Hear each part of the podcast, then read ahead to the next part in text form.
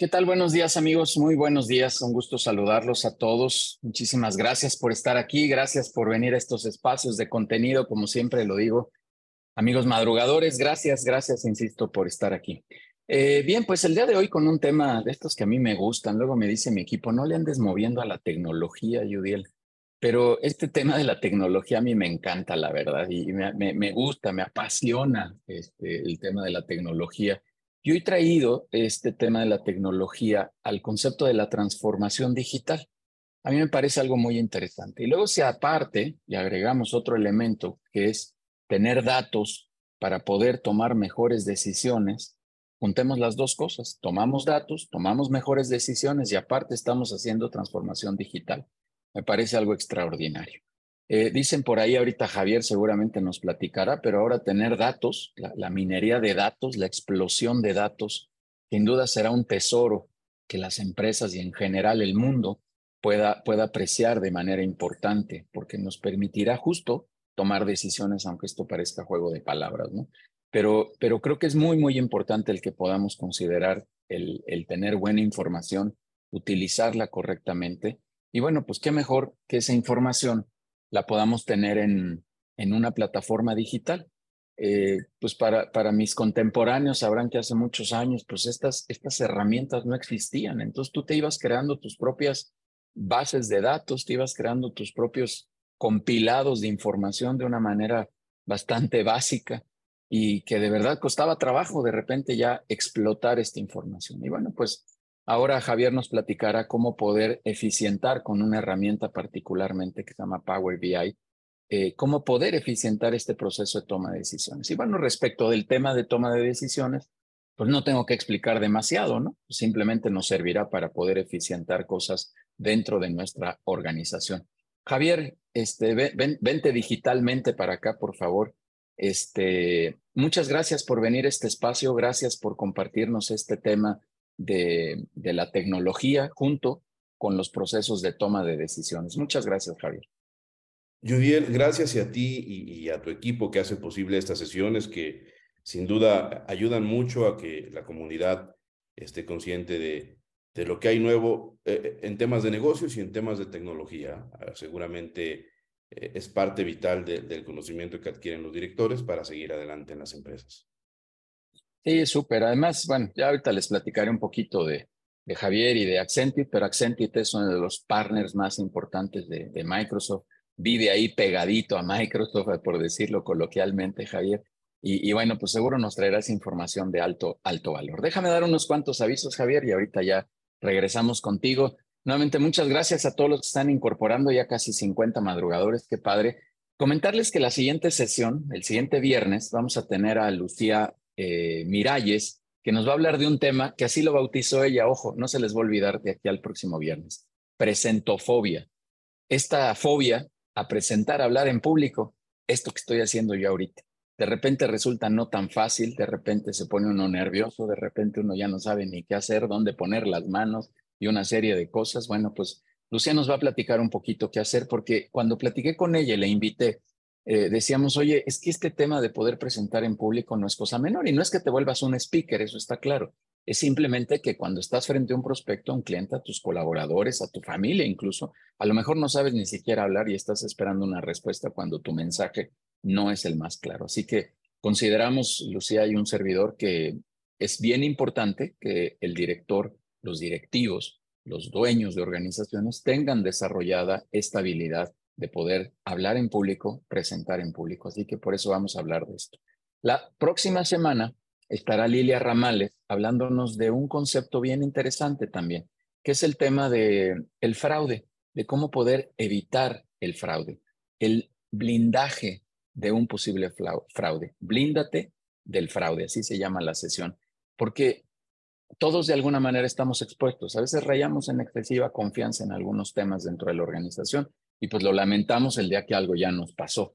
Ese día decimos, bueno, se hubiera hecho, ¿verdad? Como decía la, la frase por ahí, el hubiera no existe, pero pues nos lo decimos. Así que vamos a hablar de esos dos temas, al menos en las siguientes sesiones, presentofobia y blíndate del fraude. Así que no se lo pierdan, viernes, todos los viernes, 8 de la mañana, aquí estamos como cada semana.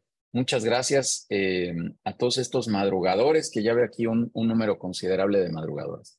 Eh, por favor, están todos cordialmente invitados. Ahora sí, arranca la invitación. Miércoles 14 de junio tendremos nuestro networking. Eh, por favor, escríbanos. ahí en el chat va a poner ahorita Dair los datos de contacto. Escríbanos. Está la lista vacía, ¿verdad, Dair? Todos pueden asistir ahora. todavía estamos en cero Así que vénganse para que hagamos algo de vinculación empresarial, por favor, en estas sesiones presenciales. Si por alguna razón no pueden ese 14 de junio, vénganse los lunes de 6 a 8. Ahí estamos haciendo todo este relacionamiento también. Lunes, todos los lunes digitalmente por Zoom, estamos teniendo estas reuniones de vinculación empresarial. Vénganse también a los consejos directivos. ¿Quién no ha estado en consejo directivo? ¿Quién no ha estado en consejo directivo? ¿Quién no tiene un consejo directivo? Bueno, pues vénganse, vénganse a ver qué ¿De qué va una sesión de consejo directivo donde ayudamos a empresarios a resolver estos dilemas? Yo le llamo así, en la horizontalidad del negocio.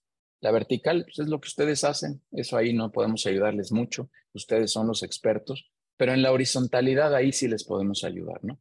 Otra platicaba con un médico y me dice, oye, pues es que a mí no me enseñaron marketing, ¿no? Que a mí no me enseñaron a leer los números, a mí no me enseñaron de tecnología, Javier me dijo, y a mí no me enseñaron una bola de cosas. Entonces, Queremos ayudarles a desarrollar todas estas habilidades horizontales en un consejo directivo. Así que cordialmente invitados. Y finalmente síganos, por favor, en, en Spotify. Abran ahí su celular de una vez, su, su computadora donde estén. Abran Spotify y búsquenos como Conectamos Experiencias Empresariales en Spotify, repito, donde estamos entrevistando a todos los directores de People and Business. ¿Con qué objetivo? Compartir eh, las experiencias que tienen estos directores, lo bueno, lo malo, los retos, los dilemas, las oportunidades, sus pensamientos, sus, pilares para desarrollarse como buenos directivos, como buenos empresarios. Así que síganos, por favor, en Spotify. Cuando vayan ahí en el carro, pónganse un episodio, duran media hora. No hay pretexto para no oírlo. Cuando se suban a la caminadora, donde quieran, pero pongan ahí eh, Spotify y repito, búsquenos como conectamos experiencias empresariales. Muchísimas Gracias a todos, ahí están los avisos en lo general. Y Javier, pues vamos, vamos a darle, de verdad estos temas me apasionan, te soy bien honesto, ya lo dije ahorita, me gusta mucho el tema de la tecnología. Eh, les voy a confesar algo de hace muchos años. Este, mi, mi, padre tuvo la oportunidad de comprarme una computadora cuando entré a la preparatoria, lo cual era un, un triunfo de verdad este, importante el que yo la haya tenido a esas alturas de la vida, porque no había muchas computadoras, esa es la realidad. Y me ponía yo ahí a hacer mis disque programaciones, creo que en lenguaje C o no sé qué cosas había por aquel entonces, Javier. Ya, ya no quiero ni acordarme, voy a ventilar aquí mi, mi edad. Pero eh, me gustaba mucho todo este tema y hasta la fecha me gusta y me gusta porque he encontrado estos beneficios de la transformación digital en las organizaciones, en mi vida personal, ahora con los teléfonos inteligentes, con todo lo que viene de inteligencia artificial. O sea, es un mundo que está explotando continuamente y hoy nos vas a precisar este tema de la toma de decisiones o cómo poder mejorar la toma de decisiones. Bueno, listo, vamos a arrancar. Javier Solano Domínguez es gerente de nuevos negocios en Accentit, como ya lo dije, uno de los partners más grandes que tiene Microsoft aquí en México. Él es licenciado en Administración de Empresas, egresado por el Politécnico Nacional y cuenta con más de 10 años de experiencia en procesos justo de transformación digital en soluciones de Microsoft específicamente. Javier, Muchas gracias. Un saludo también a Mariano Arias, socio fundador de Accentit, y a todo el equipo de Accentit. Javier, es espacio. Adelante, por favor. Estar abierto el chat siempre para preguntas. Al final vamos a dar un espacio también para quien quiera abrir sus micrófonos. Pero adelante, Javier, es tu casa y bienvenida. Gracias, Judiel. Un gusto saludarles a todos. Y bueno, esperemos que esta sesión les ayude bastante a, a todos los empresarios. Voy a compartir mi pantalla, por favor. Díganme cuando puedan verla. Ya está perfecto, Javier. Gracias. Gracias, Judiel. Eh, voy a platicarles eh, primero de forma breve quién, quiénes somos para, para los que no nos conocen. Ya como amablemente Judiel eh, platicó, yo soy Javier Solano, soy parte del equipo de Accentit, somos un partner de Microsoft y nuestro negocio está enfocado completamente a la transformación digital. Es parte del portafolio de productos que tenemos y una pregunta recurrente es, porque se escucha mucho, ¿qué es la transformación digital? ¿En qué consiste? Y son cuatro cosas básicamente que ayudan a una organización y que garantizan que la organización continúe y sea rentable, ¿no? La primera es eh, que, que ayudamos a transformar el proceso de operación y a optimizarlo. Y la segunda en la que me voy a detener y que está muy enfocada en esta sesión es que a los colaboradores se les empodere con herramientas que hagan que el trabajo sea mucho más fácil. Estos son quizás de los pilares más importantes y la consecuencia de ellos es que el negocio se optimiza y que, bueno, el servicio y la fidelidad con los clientes se garantiza. ¿A qué empresas ayudamos? ¿A, qué sector estamos eh, enfocados? Pues a empresas de industria y de manufactura, comercializadoras, empresas con cadena de suministro, agentes aduanales, empresas de servicios profesionales. Casi todo el espectro de empresas es, es lo que atiende Accenture. Y ahora voy a iniciar entrando en materia con un dato que puede ser abrumador.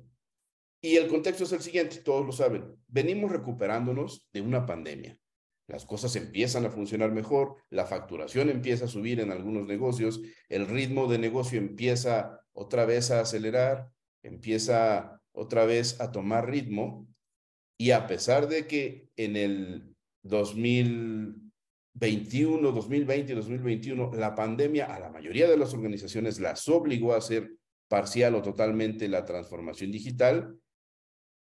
Las empresas, particularmente en México, todavía hasta el año pasado, un gran número de empresas, 75%, creen que los datos no son utilizados a plenitud. ¿Esto qué quiere decir? Que tienen en sus bases de datos, donde sea que operen, en Excel, en Compaq, en un RP, en un CRM, en, en una mezcla de todo esto, la información ahí sigue, pero no se explota. Y la pregunta es, ¿por qué, ¿por qué se complica tanto este escenario pues de sacar información en tiempo real? Porque es difícil de hacer. La realidad es que ya en el día a día, yéndonos a la operación, ustedes lo sabrán muy bien, ¿no? Está el director general enfocado en mantener el negocio a flote, en hacer el, el, el PR, las relaciones públicas. Está la dirección de finanzas enfocada en hacer que el negocio sea rentable. Está la dirección de operaciones enfocada en que el trabajo se realice y así cada una de las áreas. Y entonces, de repente hay poco tiempo para hacer que la información fluya. Y a esto súmenle que para el 2005 se estima que habrá 163 em, a, nivel mundial la cantidad de datos que almacena una compañía sin procesar supera el terabyte por mucho en una organización mediana. Si ahora muchas organizaciones no controlan ni explotan la información para el 2005, la tendencia es a que aumente este, este porcentaje de información. Aparte de esto, los orígenes de datos crecen. Y esto va mucho de la, la forma en que la empresa opera, ¿no? Tradicionalmente, depende del modelo de negocio, la empresa vende o comercializa servicios y, lo, y busca hacerlo de distintas formas. Entonces, en la medida en que el negocio crezca, los orígenes de datos crecen. Y una quizás de las más dolorosas es que a pesar de que ya hay una conciencia de que se debe hacer o explotar mejor la información, no hay trabajadores especializados, o probablemente sí haya, pero son escasos. Y muchas empresas están en este eh, journey de capacitar a los usuarios. La realidad es que la capacitación no es tan fácil y tampoco es tan rápida. Entonces, la mezcla de estos factores hace que la información sea fácil de acumularse, pero difícil de interpretar. Quizás ahí radique el, problema. La información es muy difícil de interpretar. Y hagamos aquí una, pausa. ¿Cuántos de, los que están aquí en la sala en algún momento han querido saber cuál es eh, la rentabilidad que tuvo su empresa, su negocio, su modelo de operación en el 2022? y a lo mejor se lo han pedido al área de finanzas, ¿no? Y el área de finanzas responde, sí, déjame, pues voy a la base de datos, la extraigo, la trabajo y te la entrego, ¿no? Y en ese proceso de trabajarla, lo que nos hemos dado cuenta es que cuando no hay una cultura de datos, pasan entre uno, y hemos identificado casos de empresas entre uno y 95 días para procesar un solo informe. Y entonces, eso dificulta la toma de decisiones y sin duda pone en riesgo la operación de la empresa. Juan, Francisco Aguilar, que es eh, eh, vicepresidente y director general de Dell, una de las marcas líderes de tecnología de manufactura de, laptops, dice que sabe que están conscientes los tomadores de decisiones en las empresas mexicanas necesitan más datos, sin duda. Necesitan eh, informes para saber cuál es el, el, EBITDA anual, es decir, cuál es la rentabilidad de la empresa, eh, cuáles son los informes financieros, de dónde van a sacar las partidas para invertir más en los siguientes años, cuál es el costo de la operación, N cantidad. Un director general en promedio necesita alrededor de 20 informes mínimos indispensables para tomar decisiones estratégicas para garantizar la supervivencia a mediano y largo plazo de su organización. Entonces, la información es necesaria. El tema es que la extracción o estos procesos, seguramente han escuchado ahí en alguna conversación de tecnología, que, de repente los de tecnología empiezan a usar términos raros, estos procesos ETL, que es un proceso de extracción de información, transformación y presentación en objetos visuales. Son difíciles de hacer. Entonces, en, eh, en vez de que haya una ventaja competitiva, en algún momento de la operación de la empresa, los datos se vuelven un obstáculo. Llega un momento en que eh, hay un cúmulo impresionante de información sin procesar y la respuesta de muchos de los paradigmas de las empresas están ahí. De repente, es probable que ustedes lo hayan vivido. Llegan a un escenario en el que necesitan tomar una decisión. Van em, con el equipo de, de Yudiel a, estas eh, sesiones eh, de dirección. Todos los directores que han vivido ese proceso empiezan a opinar y probablemente alguno diga, oye, ¿Y tus indicadores? Porque identifican ciertos momentos de, la experiencia que ellos tienen, ¿no? Y probablemente en, es ahí donde el director se detiene y dice, oye, no los tengo, pero los voy a pedir en algún momento. Pero en ese momento de la sesión, cuando alguien de los directores dice, ¿cuáles son tus indicadores? ¿Cuáles son los indicadores del pasado? ¿Cuáles son tus indicadores financieros del presente? ¿Y cuál es la previsión para los siguientes tres meses? Y entonces probablemente digan, pues, del pasado no sé, del presente tengo un poco de conciencia, del futuro no tengo idea. Y esto, esto muestra lo difícil que es gestionar los datos y extraerlos y traer información relevante ya digerida. Entonces, la falta de habilidad para transformar datos, los silos de datos. ¿Qué son los hilos de datos? También es otro tecnicismo que utilizan mucho en tecnología. Es este cúmulo de información que vienen de las distintas áreas de operación. Después de que de un año de ventas, hay mucha información sobre el proceso comercial. ¿Quién nos compró? ¿Qué nos compró? ¿A qué precio? ¿Cuántas veces? ¿Con qué porcentaje de descuento? Y toda esa información está ahí en una base de datos. Después está la operación de costos. ¿A quién le compramos? ¿A qué precio? con cuántos días eh, o con qué porcentaje de descuento, con cuántos días de crédito, eh, de dónde estamos sacando el dinero de una partida OPEX o CAPEX, y esa información está ahí. Después eh, la administrativa, después la de marketing. Por cada área hay un silo o un cúmulo importantísimo de información, pues que sigue ahí sin procesar. Después, en algunas organizaciones, y yo me atrevería a decir que en un porcentaje alto, algunos procesos todavía son manuales. El proceso natural de operación en la facturación, por ejemplo, es muy manual y lleva cinco o seis pasos, ¿no? Entonces, el día a día consume mucho tiempo en el proceso manual. Y otra vez, hay poco tiempo para gestionar la información. Después, como si no fuera suficiente, otro reto que es importantísimo es la información probablemente no esté segura. Ya tenemos todo el cúmulo de información, ya está almacenado en alguna nube, probablemente en, la, nube de Microsoft, en la de AWS, en la de Google, pero no garantizamos que la información esté segura. Entonces, no la tenemos procesada y en algún momento podemos perderla, es un riesgo muy, muy grande. Entonces, Juan Francisco Aguilar decía que esta es parte de la realidad y por eso es que en México, particularmente, que es donde nos interesa analizar, las organizaciones se enfrentan a estos retos tan difíciles para obtener información en tiempo real. Y eso es lo que buscamos, información en tiempo real. Ahora, ¿qué es lo que proponemos? Lo que proponemos es que haya una cultura de datos. ¿Qué quiere decir esto? La cultura de datos.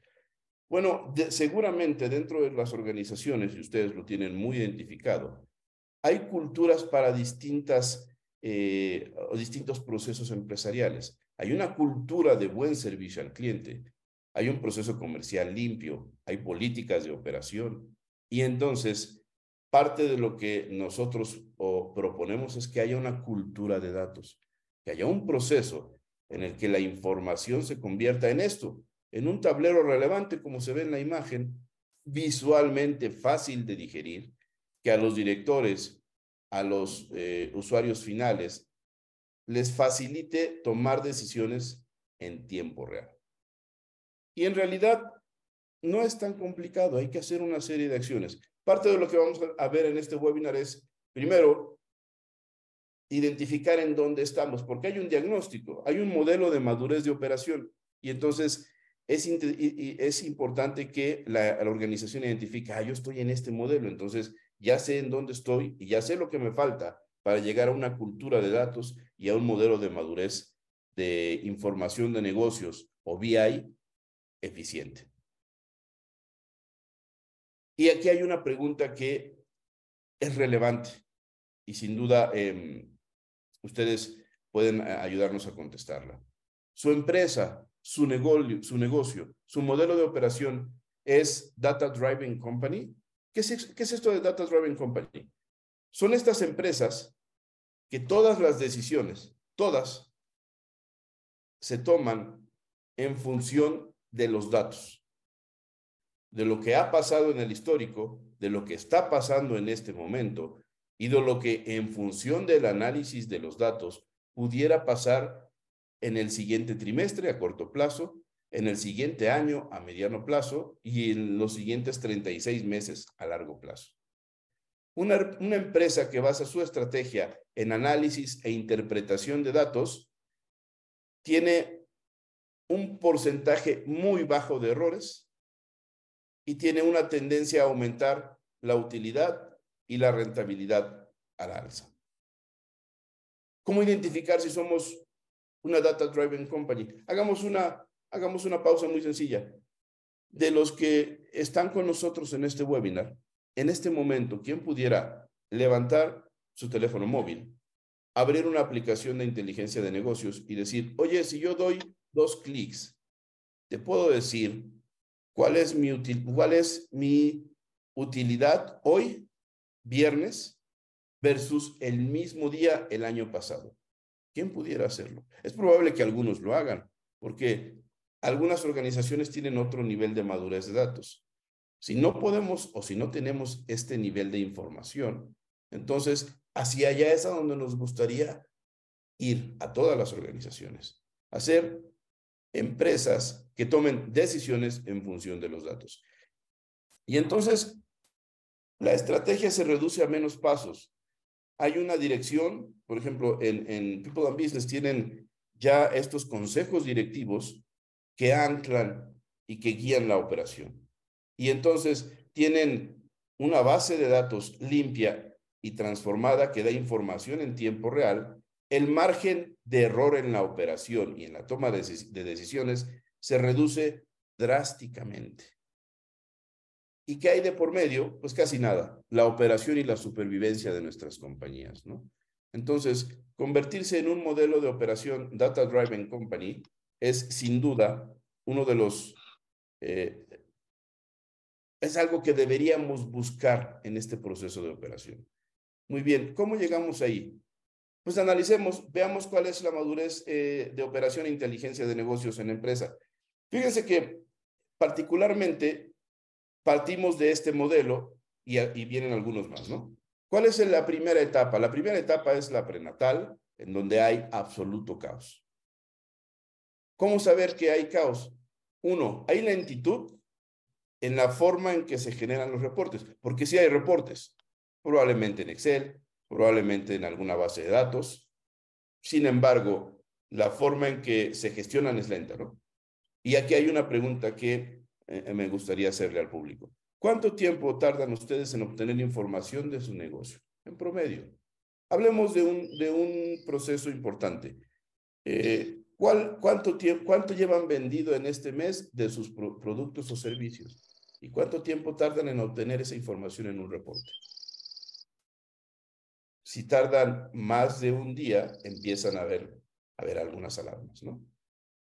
Dos, hay un entorno que no favorece la creación de datos. Como lo comentamos en un principio, cada área está completamente enfocada en su proceso de operación y entonces, viendo hacia la organización, nos damos cuenta que no hay un área específica de inteligencia de negocios. Y entonces no hay quien extraiga la información y la convierta en estos tableros que no solo son útiles, sino que necesitamos de forma indispensable los procesos no son ágiles y bueno, la consecuencia es que no hay información en tiempo real. En esta etapa hay una probabilidad muy alta de que no haya reglas de negocio para extraer información. Es decir, probablemente todos sabemos la estrategia comercial de nuestras empresas. Ah, por ejemplo, particularmente en Accentit, yo sé desde mi perspectiva comercial cuál es el objetivo que tenemos que cumplir en facturación para el 2023. A mí me, queda muy claro, ¿no? Sin embargo, eh, si no hay esta información en tiempo real o en estos datos, yo probablemente no soy consciente de lo que necesita la dirección de finanzas, ¿no? Yo necesito facturar X cantidad de millones al año, pero la dirección de finanzas tiene otro driver. Ellos necesitan X millones al año, no de facturación, de utilidad. Y entonces el área de compra necesita cada año X cantidad de millones para los gastos. Y entonces ahí es donde empieza a tomar sentido la información. Pero en este tipo de, de etapa prenatal, lo que identificamos es que hay muchas hojas de Excel, reportes planos, reportes quizás algunos con gráficos, pero la mayoría con solo números, difíciles de leer, difíciles de interpretar, a menos que sean eh, contadores expertos o a menos que sean eh, financieros, pero la información no es digerible. Ahora, no hay análisis de tendencias, es decir, no sabemos cómo se comportó nuestro proceso comercial o de operación o de fabricación los siguientes, los 12 meses anteriores. No interpretamos las cifras, no hay objetos visuales, hay una probabilidad de hasta un 90% de corrupción en la información. Y una de las cosas más graves que identificamos es que en los colaboradores hay algo que se llama burnout. Es decir, le piden usualmente sobre el área contable y administrativa que es dueña de los datos financieros, hay esta responsabilidad de generar reportes. Y entonces imagínense a un, imagínense a un contador, al gerente de contabilidad, en cierre de mes, en el que en una empresa sin un proceso de transformación digital, el cierre fiscal lleva alrededor de una semana en procesos manuales. Y entonces la dirección de finanzas y la dirección general le piden cinco reportes que tiene que maquilar a la par del cierre fiscal. El nivel de burnout en los colaboradores empieza a mermar, no solo en los resultados, sino también en el humor y, desde luego en la salud mental y emocional. Entonces, este es el, primer nivel de madurez de inteligencia. ¿Cómo iniciar entonces? Ya sabemos que este es el escenario y lo interesante sería saber, bueno, ya sé que necesito hacer un proceso de transformación en los datos. ¿Cómo iniciarlos? Y esa es una pregunta interesante. cómo crear una cultura de datos, hay tres pasos básicos y después los vamos a ir desglosando. El primer paso es unificar la información. No importa si la tenemos en un RP, no importa si la tenemos en un Excel, como sea que estemos en este momento operando. Hay que guardarla en una sola caja. Y ese es el primer paso. Después viene el proceso más interesante. Ya que tenemos toda la información concentrada, ahora hay que transformarla. Y entonces, transformarla quiere decir quitar lo que no nos sirve. Imagínense una hoja de Excel con 60 columnas. No necesitamos saber todo eso, solo necesitamos saber en un proceso de ventas cuánto vendimos versus el año pasado. Toda la información la limpiamos. Y después la transformamos en un tablero que sea muy fácil de interpretar, muy fácil de ver y que pueda ayudar al director a tomar decisiones. Y fíjense el último, democratizar la información para que la toma de decisiones sea ágil en todos los departamentos. Se tiene esta percepción de que los reportes son exclusivamente para dirección y hay un grado de razón. Pero de forma interna en la operación, todas las áreas necesitan reportes e indicadores. Contabilidad, finanzas, administración, marketing, ventas, todos necesitan reportes internos. Entonces, siempre hablamos, siempre hablamos de el reporte que pide la dirección general o la dirección de finanzas. Pero la realidad es que de forma interna se consumen muchísimos reportes o se deberían consumir para que las distintas direcciones tomen decisiones correctas de qué hacer. Oye, ¿cuánto voy a vender desde la perspectiva comercial? ¿Cuánto voy a vender yo el siguiente año conjunto con mi equipo? Ah, bueno, tengo un indicador que me dice que la tendencia es que cada año suba un 10% el porcentaje de venta, pero el análisis de datos me dice que tengo dos nuevos productos y aparte tengo descuentos y aparte tengo inventario, entonces mi proyección de venta para el siguiente año debería ser 19%. Ya no es este estimado tradicional de, no sé, en algún momento, en algún momento por la falta de datos, todos tenemos, eh, no todos, eh, pero algunos tenemos este, esta idea de, oye, pues yo si le subo un 10% a la venta, ya estoy bien, ¿no? Versus el año pasado. Eso es una consecuencia de no tener información en tiempo real. Entonces, ya que tenemos estos tres procesos, lo que sigue es transformar los datos en conocimientos. Obtener los datos, analizarlos, visualizarlos, publicarlos y después permitir que todos colaboren. Esto se llama democratización de la información. Antes de llegar a esto, identifiquemos dónde estamos. Muy, probable, muy probablemente pocas empresas estén en el estatus prenatal, pero hay otro modelo. Está el estatus Child, en donde las organizaciones empiezan a tener conciencia de que necesitan tecnología, de que necesitan hacer un proceso de transformación de datos. Los líderes de cada área pues, ya saben que necesitan, incluso ya hasta identifican el número de tableros que necesitan. Em, empiezan a explotar de a poco estas bases de datos que tienen, empiezan a comprar o a suscribirse a herramientas de BI y empiezan a hacer procesos de, de modelación. Estas iniciativas incluyen que los usuarios finales ya empiezan a capacitarse. ¿Pero dónde empiezan a capacitarse? Pues probablemente en YouTube, probablemente en webinars, probablemente en algún manual, pero ya hay esta conciencia de que debemos seguir algún proceso para transformar la información.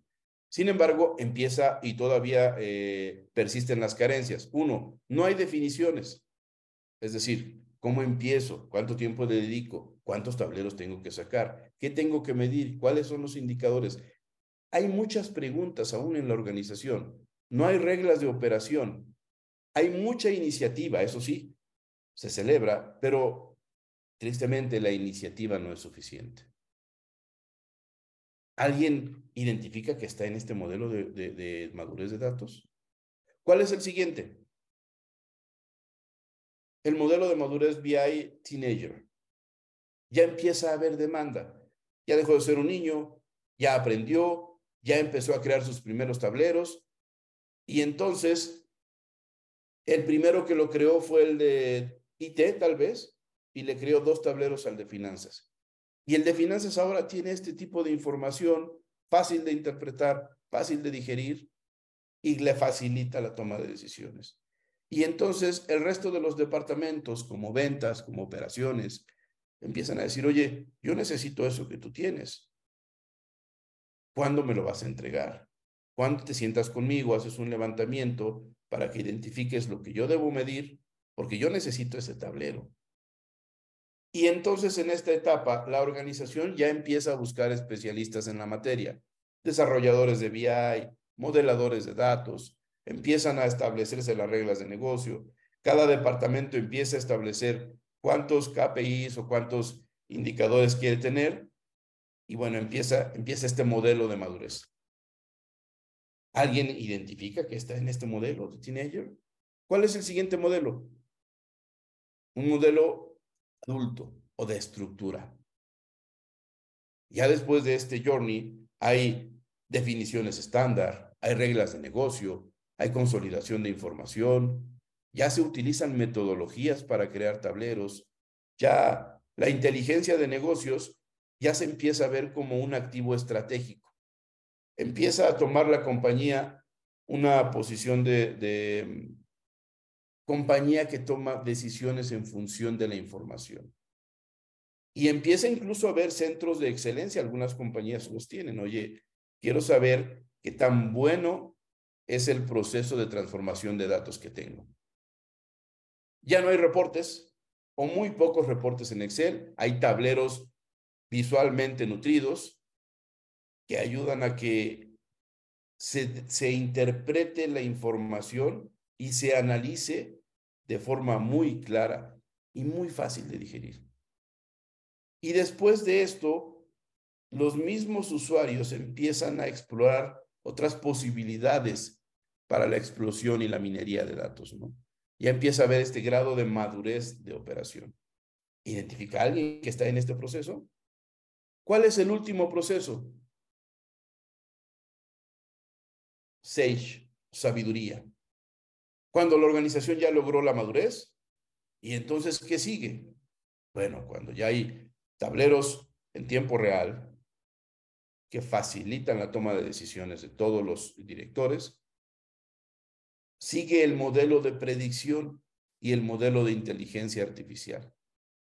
Las soluciones de BI ya tienen motores de inteligencia artificial embebidos con algoritmos que interpretan lo que ha pasado en, en los años anteriores y son capaces de decir, oye, en temas de compras, fíjate que tradicionalmente has hecho esto, o le has comprado a Accentit y le has comprado este monto, pero la inteligencia artificial va más allá analiza otros factores y propone hacer ahorros en porcentajes específicos.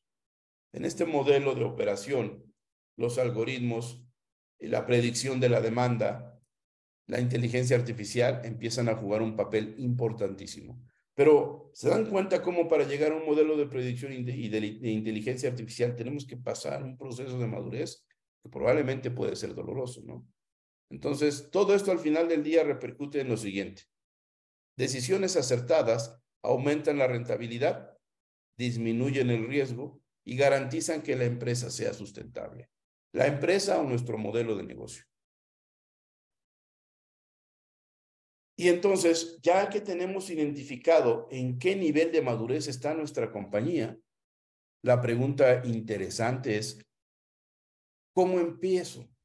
Si yo identifico que estoy en el modelo prenatal, ¿cómo llego al modelo de sabiduría?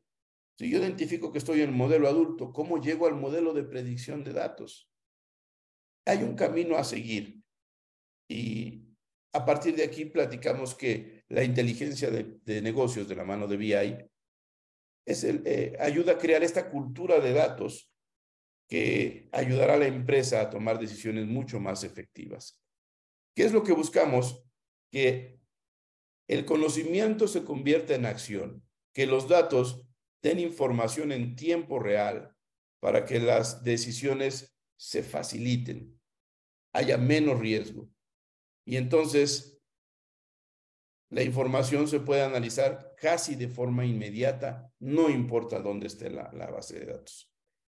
Aquí no importa cuál sea su modelo de operación, si es en Excel, si es con algún RP, si es con plataformas múltiples, e, esta herramienta va a donde esté la información, la extrae, la transforma y la presenta en lo que necesitamos saber para garantizar la continuidad del negocio. Pero ¿cuál es el camino a seguir? Esta es una pregunta que sale a, a flote porque si ustedes, y ha sido una experiencia que hemos tenido con dirección, con distintos directores y gerentes y usuarios que necesitan información, ¿Qué hace una persona? Necesita información, va a Google y googlea, oye, ¿cómo puedo empezar a trabajar con BI? Y en la primera búsqueda hay cerca de 42 mil, 43 mil resultados, ¿no? Y lo que primero quieren hacerte es venderte en vez de decirte, oye, empieza por A y termina en Z. Entonces, esto lo que queremos presentarles es como la guía para que en función de que ustedes hayan identificado en qué modelo de operación están, sepan cuáles son los siguientes pasos para lograr un modelo de madurez óptimo en, el procesamiento de datos. Primero, hay que alinear objetivos y estrategia. Oye, ¿cuál es la estrategia de Accentit para el 2023? Y eso hay que alinearlo con los objetivos de BI. Después, hay que comprender el estado actual. Por eso hicimos este ejercicio de madurez para que ustedes pudieran identificar en qué proceso de madurez de transformación de datos están y a partir de ahí tomen decisiones. Después hay que validar los sponsors. Es dentro de la fila de la organización, todos necesitan tableros. ¿Quién es el que los necesita de forma inmediata? ¿Quién es el que los necesita para el siguiente mes? ¿Quién es el que los necesita para el siguiente bimestre? Para que a final de año toda la organización tenga esos tableros listos para utilizarse. Ahora, tomar decisiones. La, importancia de este webinar y, de hacernos conscientes de, de, que si tenemos alguna carencia en información en la organización, es que este ABC nos ayude a tomar decisiones. ¿Cuál pudiera ser la siguiente decisión? Bueno, si con la información que presentamos aquí la organización determina que está en modelo, un modelo de operación de adulto, tal vez lo único que necesita es optimizar los tableros y la decisión será que en los siguientes tres meses dediquen tiempo para optimizar esos tableros y obtener mejor información. Crear un plan de acción en una línea de tiempo no mayor a tres meses. ¿Por qué? Uno, porque nos pone un objetivo claro en tiempo. Y dos, porque nos pone un plan de trabajo muy específico a seguir. Si en este momento nuestro modelo de madurez no es, es teenager, en un trimestre podríamos llegar a un modelo de madurez de adultez o de sabiduría y estar listos para un modelo de predicción de datos. Ahora, parte eh, indispensable de este plan de trabajo es, hay que crear los objetivos y las métricas. Uno, ¿qué es lo que quiero medir? ¿Cuáles son los KPIs de rendimiento? ¿Qué quiero medir? Ventas, utilidad, porcentajes de gastos, porcentajes de costos, hay por lo menos 10 tableros mínimos indispensables que debemos de pensar desde distintas, distintos frentes de la operación. Ahora, ¿cuál es el segundo clic? ¿Cuáles son los, los OKRs? ¿O cuáles son los objetivos y resultados claves? Oye, ¿se está cumpliendo el presupuesto de ventas? Oye, ¿se está cumpliendo el presupuesto de gastos? Oye, ¿estamos llegando a la cuota? Este tipo de información es la que necesitamos empezar a medir de forma significativa. Y por último, establecer la gobernanza de datos. Es decir, que haya alguien, que haya un líder que diga, yo voy a ser dueño del proceso, voy a ordenar los datos, voy a entender la estrategia y a partir de aquí puedo convertirme en un autoservicio que provea a la organización de tableros. Este ABC nos ayuda a saber cómo empezar, dependiendo de en qué etapa estemos, para llegar a un proceso de transformación digital en datos óptimo. ¿Cuál es el camino a seguir? Ya que, ya que tenemos la ruta, hay que identificar cuáles son los tableros. Y en Accentis lo que queremos es o lo, que eh, propusimos para esta sesión, es proporcionar a, a los usuarios una guía de cuáles consideramos que deberían ser los tableros en los que se deben enfocar ya mismo las organizaciones. Primero, finanzas. ¿Qué buscamos? Rentabilidad en la organización. ¿Qué tenemos que medir en finanzas? Cuentas de activos fijos, circulantes, pasivo a corto y a largo plazo. Y una tendencia de cómo se ha comportado en los últimos 36 meses de nuestro negocio el balance general. Este es el primer clic o el lienzo 1. Después, ingresos. Oye, ¿cuáles son los ingresos por categoría, por trimestre, por línea de negocio, por mes, por año y, por los últimos 36, 24, 24 meses, ¿no? Entonces ya, ya conocemos de dónde vienen nuestros ingresos. Y cabe aquí la pregunta, ¿en este momento podemos identificar en un tablero, en una sola vista, de dónde viene nuestro porcentaje de ingresos? Si no lo podemos hacer, entonces esta es la guía para identificar de dónde viene y qué debemos optimizar. El EBITDA, ¿cuáles son los márgenes? ¿Cuál es nuestra utilidad bruta? ¿Cuál es la utilidad real? Y esto visto en 24 meses. Esto es un mínimo indispensable. ¿Por qué? Porque en función de esto, la dirección de compras de finanzas sabe si la estrategia del siguiente año va a venir de gastos operativos o hay que incrementar los gastos operativos o, el OPEX o reducirlos, o, o si estamos como compañía ya listos con un CAPEX suficiente para comprar otra razón social o para eh, el negocio expandirlo hacia el norte del país hacia Centroamérica, hacia Estados Unidos. Entonces, em, me parece que hay eh, preguntas en el chat. Eh, creo que las, podemos contestar al final con mucho gusto. Información financiera básica, mínima, mínima indispensable. Estado de resultados, balance general, vistas de los acumulados y los indicadores, otra vez, importantísimos para todos. ¿Cuál es el EBITDA? de este, del año anterior y probablemente del siguiente año. Esta es información que los directores y las organizaciones necesitan para que el margen de error se disminuya drásticamente. En la medida en la que disminuimos el margen de error en la organización, disminuimos el riesgo.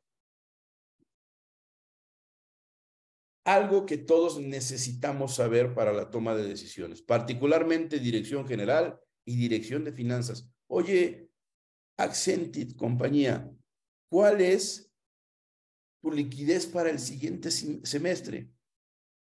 Yo probablemente, como dirección comercial en mi plan de trabajo, yo quisiera adicionar dos nuevos elementos para dos distintas áreas, ¿no? ¿Cómo sé que tengo suficiente liquidez para el siguiente año para contratar dos nuevos elementos? Bueno, este tipo de indicadores de análisis de liquidez en función de lo que hemos vendido, lo que nos deben los, nuestros, nuestros, nuestros clientes, la antigüedad de saldos, el circulante en caja, la razón de liquidez, nuestros compromisos de deuda con otros proveedores, la tendencia en efectivo, etcétera, etcétera, sobre, todo la cobranza, nos dicen de forma visual y muy clara si vamos a ser capaces o no de comprar eh, materia prima, de adicionar talento, de garantizar la supervivencia de la compañía. Esto es importantísimo. Hablemos de gastos y de adquisiciones y, tras, y, transformémoslo en ahorro. En los otros tableros buscamos rentabilidad, en estos buscamos ahorro. ¿Qué vamos a analizar? ¿Cuáles son nuestros gastos? ¿A quién le compramos? Versus el presupuesto, ¿estamos cumpliéndolo? nos estamos saliendo de presupuesto, estamos comprando más caro, estamos comprando quizás a una persona que no nos entrega a tiempo. Ese tipo de información nos ayuda a buscar un porcentaje de ahorro. ¿Cuáles son los gastos por categoría con indicadores de hasta 24 meses de antigüedad? Y analicemos las, de inicio las primeras cinco cuentas. Después podemos analizar todas, pero veamos cuáles son las top 5 de la, de la compañía. ¿Cuáles son las compras totales de la compañía? Y de estos, ¿cuáles son los indicadores? a la baja, a la alta. Y estos indicadores nos van a decir, oye, estamos comprando menos porque estamos vendiendo menos y tenemos menos dinero. Oye, estamos comprando lo mismo, pero estamos vendiendo más. ¿Qué ha pasado? Estamos vendiendo mejor. Este tipo de tableros transforman esta información y nos, ayudan a analizarla. Tablero de ventas. ¿Qué buscamos? Sustentabilidad. Que la empresa sobreviva y que el modelo de negocio se pueda replicar, que podamos vender más. Y que analizamos ingresos por mes, por año, por categoría, por línea de negocio. Y entonces aquí es donde traemos a, la contabilidad al área de ventas, que usualmente es el motor de la compañía. Oye, versus el presupuesto, ¿vas bien o vas mal? Hay que ajustar y hay que hacer una estrategia nueva. Indicadores para las direcciones generales. Tendencias comerciales. Lo que llevamos vendido, lo que vendimos el año pasado y lo que deberíamos vender quizás el siguiente año.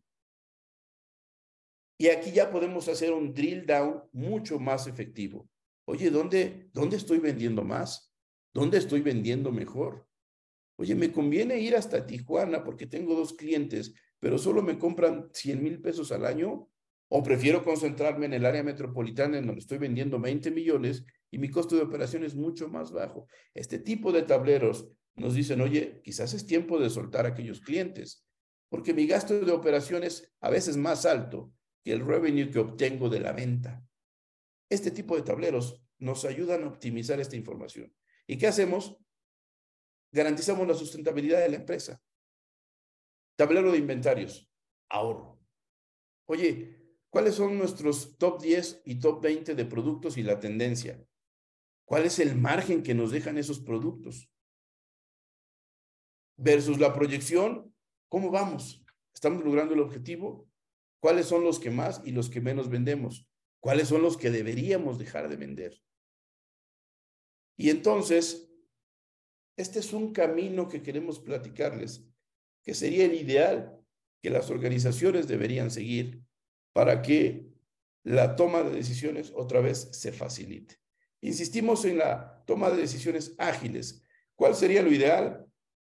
Que el director de cualquier área, en su teléfono, en su tablet, en su laptop, pueda ver esta vista digerible, fácil de entender y en función de esta información digerida pueda tomar eh, decisiones que garanticen la rentabilidad de la empresa.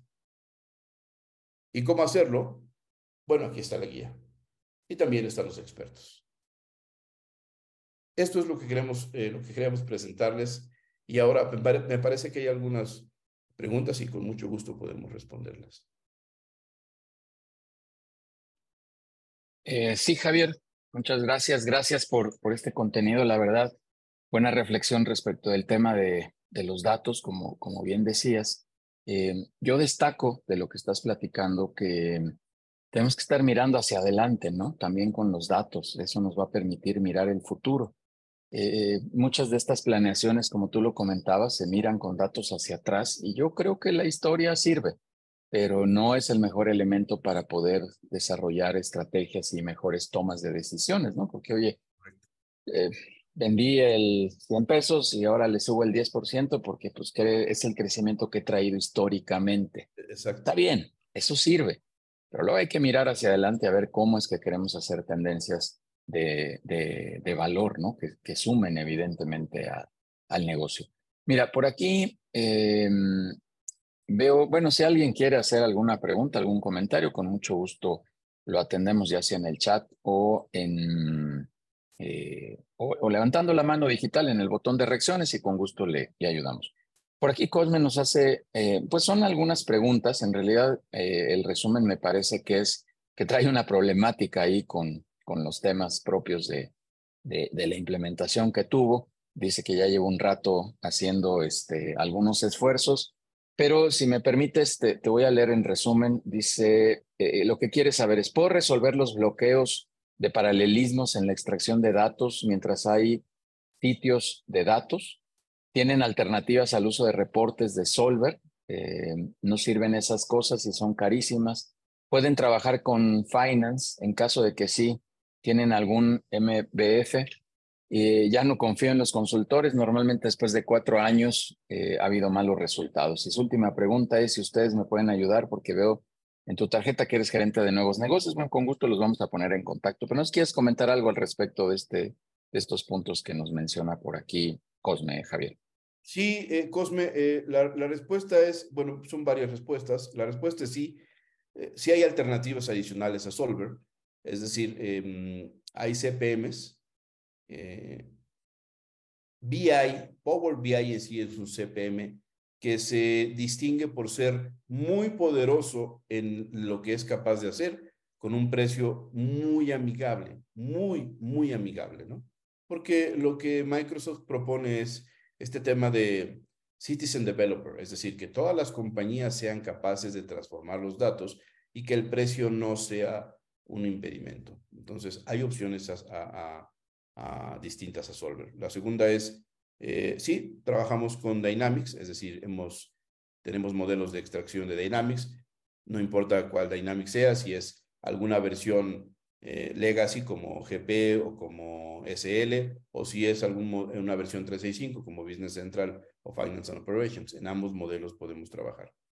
Eh, y la pregunta que hacía de consultoría, hemos identificado que a veces es, correcto. Lo que pasa en la medida del tiempo es que se vende el producto, se da un tiempo soporte y después se olvida. Y esto también obedece quizás a que el mismo fabricante o la misma consultoría a veces no se actualiza y entonces deja de dar servicio al, cliente. Entonces, eh, lo que buscamos en Accenture es que la consultoría esté eh, actualizada, pero más allá de la consultoría, lo que buscamos es mejores prácticas y lo que buscamos es el, el bienestar del, del, cliente, no de la compañía, ¿no? no de Accenture. Entonces, desde la perspectiva de, oye, yo cómo pongo mi experiencia a tu servicio, hace la diferencia en la forma en que entendemos al cliente. Muy bien, Javier. Eh, no veo más preguntas, hay algunos comentarios ahí de agradecimiento a tu, a tu presentación. Bueno, Alex, Alex Casas nos dice, qué buen panorama de cómo tomar los controles de la empresa. Es muy buen camino para manejar la empresa con los ojos destapados. Muchas gracias. Víctor Cach, también amigo, gracias, felicidades por el, el contenido. Javier eh, Yudiel, gracias. Eh, Fanny por acá nos dice muchas gracias por el espacio y contenido de la presentación, muy precisa y de alto valor. Mi negocio es muy pequeño en este momento, pero me interesa, eh, me interesa poder crear eh, los primeros tableros. Bueno, yo, yo creo que el tema del tamaño, a ver ahorita qué opina Javier, es un buen comentario que no, no debe de depender de, del tema solamente de, eh, ¿cómo se llama?, del, del, tamaño de la organización, porque necesitamos datos. Javier, ¿qué opinas un poco al respecto de ese comentario? Eh, no, sin duda no importa el tamaño, lo que importa es la cultura de datos. si, si la empresa es pequeña, eh, y, está en este momento buscando tener una cultura de datos y obtener información, es el momento ideal. Porque cuando permea la cultura de datos de inicio, cuando crezca el negocio, es mucho más fácil replicarlo. Entonces, eh, si, me preguntas, oye, ¿cuándo puedo iniciar con este tema de la cultura de datos? Hoy. Oye, mi empresa es pequeña o grande, es indistinto. Iniciemos hoy. Sí, es correcto. Yo creo que también eh, herramientas hay muchas, Javier. Digo, ustedes son partners de Microsoft y, sin duda podrán ayudar, pero, pero eh, francamente hay, hay muchas más herramientas. Y a veces digo yo, bueno, pues, pues desde los concentrados básicos este, de, Excel si quieres, pero el tema no es, no es tanto la herramienta, sí, claro, es importante, pero es el tema de iniciar la cultura, que eso, eso este, como en muchas cosas, en muchas iniciativas de las organizaciones, pues evidentemente es la implementación de la cultura. Cualquier herramienta va a ser saboteada si la cultura no está bien implementada. Es correcto. La realidad es que Power BI no es la verdad absoluta, es el camino inicial, pero hay modelos de operación que necesitan más que Power BI. Y entonces también conocemos esos modelos de extracción de datos, como nos mencionaba Cosme, ¿no? Entonces, eh, es correcto. O sea, hay un camino. Lo que quisimos mostrarle, demostrar aquí es por dónde podríamos iniciar, pero bueno, el, eh, hay otras opciones mucho más eh, en función de lo que necesite cada, cada organización. Bien, este, hay, dos comentarios más por acá en el chat. No se vayan, hay una sorpresa, como siempre, siempre vamos a tener sorpresas por acá. Hay algunos regalos que Javier nos va a compartir. Pero Viridiana Domínguez, eh, saludos Viri, eh, pregunta, mi negocio es financiar Sofomes, las cuales se tardan en tener información a veces hasta seis meses. Tú hablas de 90, Javier, imagínate, seis meses. cómo sensibilizarlos de, tu, de tus productos? Bueno, sin duda, eh, la forma correcta es eh, hacerlos conscientes sobre el riesgo que tiene su, su activo más importante, que es el capital, ¿no?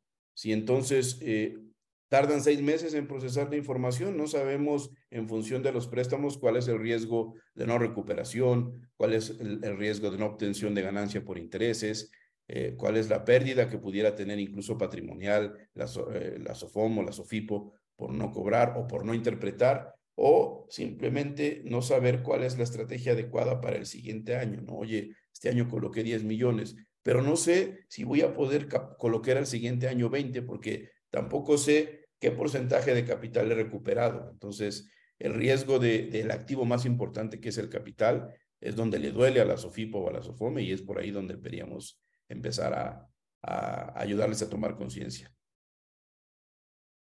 Super, sí, el tema es este eh, que platicábamos, ¿no, Javier? De la, de la conciencia. Yo por eso mi, mi creencia, la repito, es que pues cualquier herramienta, y en términos generales, ¿no? Cualquier herramienta va a fracasar si no hay un tema de, sensibilización, sensibilización, de cultura, que también esto se permee de arriba hacia abajo, ¿no? De la dirección hacia abajo, porque cuando, mi, mi, opinión es que cuando hay eh, implementaciones que provienen de las partes medias de la organización, pues a veces hay algunos sabotajes porque no es una derrama en cuanto a la cultura y la implementación de este tipo de, de, herramientas que, sirven muchísimo, pero, pero no hay una implementación correcta, no hay un seguimiento correcto, ¿no? Yo también creo que un, un elemento que yo he identificado en la consejería, en los, en los consejos que tenemos por acá, Javier, es el apoyo de algún, yo, yo le llamo así, ¿no? De algún traductor que ayude a, a leer entre la gente de tecnología, como son ustedes,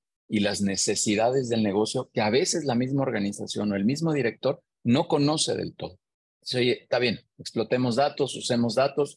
¿Qué, ¿Qué, datos, no? Tú mencionabas el tema de la utilidad porque es básico, pero de repente hay otras cosas que no, que no sabemos necesariamente cuáles son las que necesitamos este, tener y extraer y que son datos sensibles. Hace poco hablaba con unos directores y les decía es que, por mencionar algo, ¿no? No, no solo son las razones financieras que enseñan en las escuelas a los, a los contadores, sino son razones de negocio. Oye, ¿cuáles, Judiel? Bueno, pues es que ahí, de ahí proviene tener ciertos indicadores que te permitan sacar ciertas razones de negocio, no las financieras propias, sino razones de negocio que te permitan hacer un mejor análisis de cómo está tu organización en tiempo real, como tú lo decías. Eh, Javier, por acá Ana Laura nos dice que si hay eh, capacitación de parte de ustedes en la herramienta, la respuesta es sí, con mucho gusto ahí los, los pondremos en contacto. Viridiana te, te agradece. Ana Laura, también, en tu experiencia, ¿qué tan fácil o complicado ha sido que las empresas en México adopten el uso de la tecnología que ofreces? Eh, justo esa es labor del partner, de, de, particularmente de Accentit. El primer paso es un poco evangelizar y hacer conciencia. Y el segundo paso también es crear cosas estándar, ¿no? Eh, y decir, oye, Aquí hay un modelo estándar, aquí hay un set de tableros listos para utilizar. Dame la información, yo me conecto, la maquilo y te la presento. Y ese camino es mucho más corto y mucho menos doloroso para las organizaciones. Cuando la organización obtiene la materia o el producto que necesita, eh, cambia esta, esta, esta idea de, de, de lo que se enfrentan en lo que vimos, ¿no? Hoy es un proceso complicado, pero de la mano de, de este partner, eh, el journey fue mucho más fácil. Entonces, sí ayuda mucho en la percepción, cambia mucho la percepción cuando, cuando ayudamos a alguien. Súper. Muy bien. Em, listo, pues ya no hay nadie más. Javier, Javier, dinos cuál es el regalo que tienes para el día de hoy. Cuéntanos, por favor, para que diga la dinámica. sí, claro, hay, hay, eh, para los que así quieran y necesiten, como Cosme, hay una sesión de, consultoría para analizar, entender y, ayudarles a marcar el camino de forma eficiente sobre sus tableros de BI, ¿no? Ya sea con Power BI o con la herramienta adecuada. Eh, el, tradicionalmente el costo de esta consultoría, que nos lleva en promedio de dos horas, es de 180 dólares. Entonces, eh, para los que decidan tomar la sesión con nosotros, no tendrá ningún costo.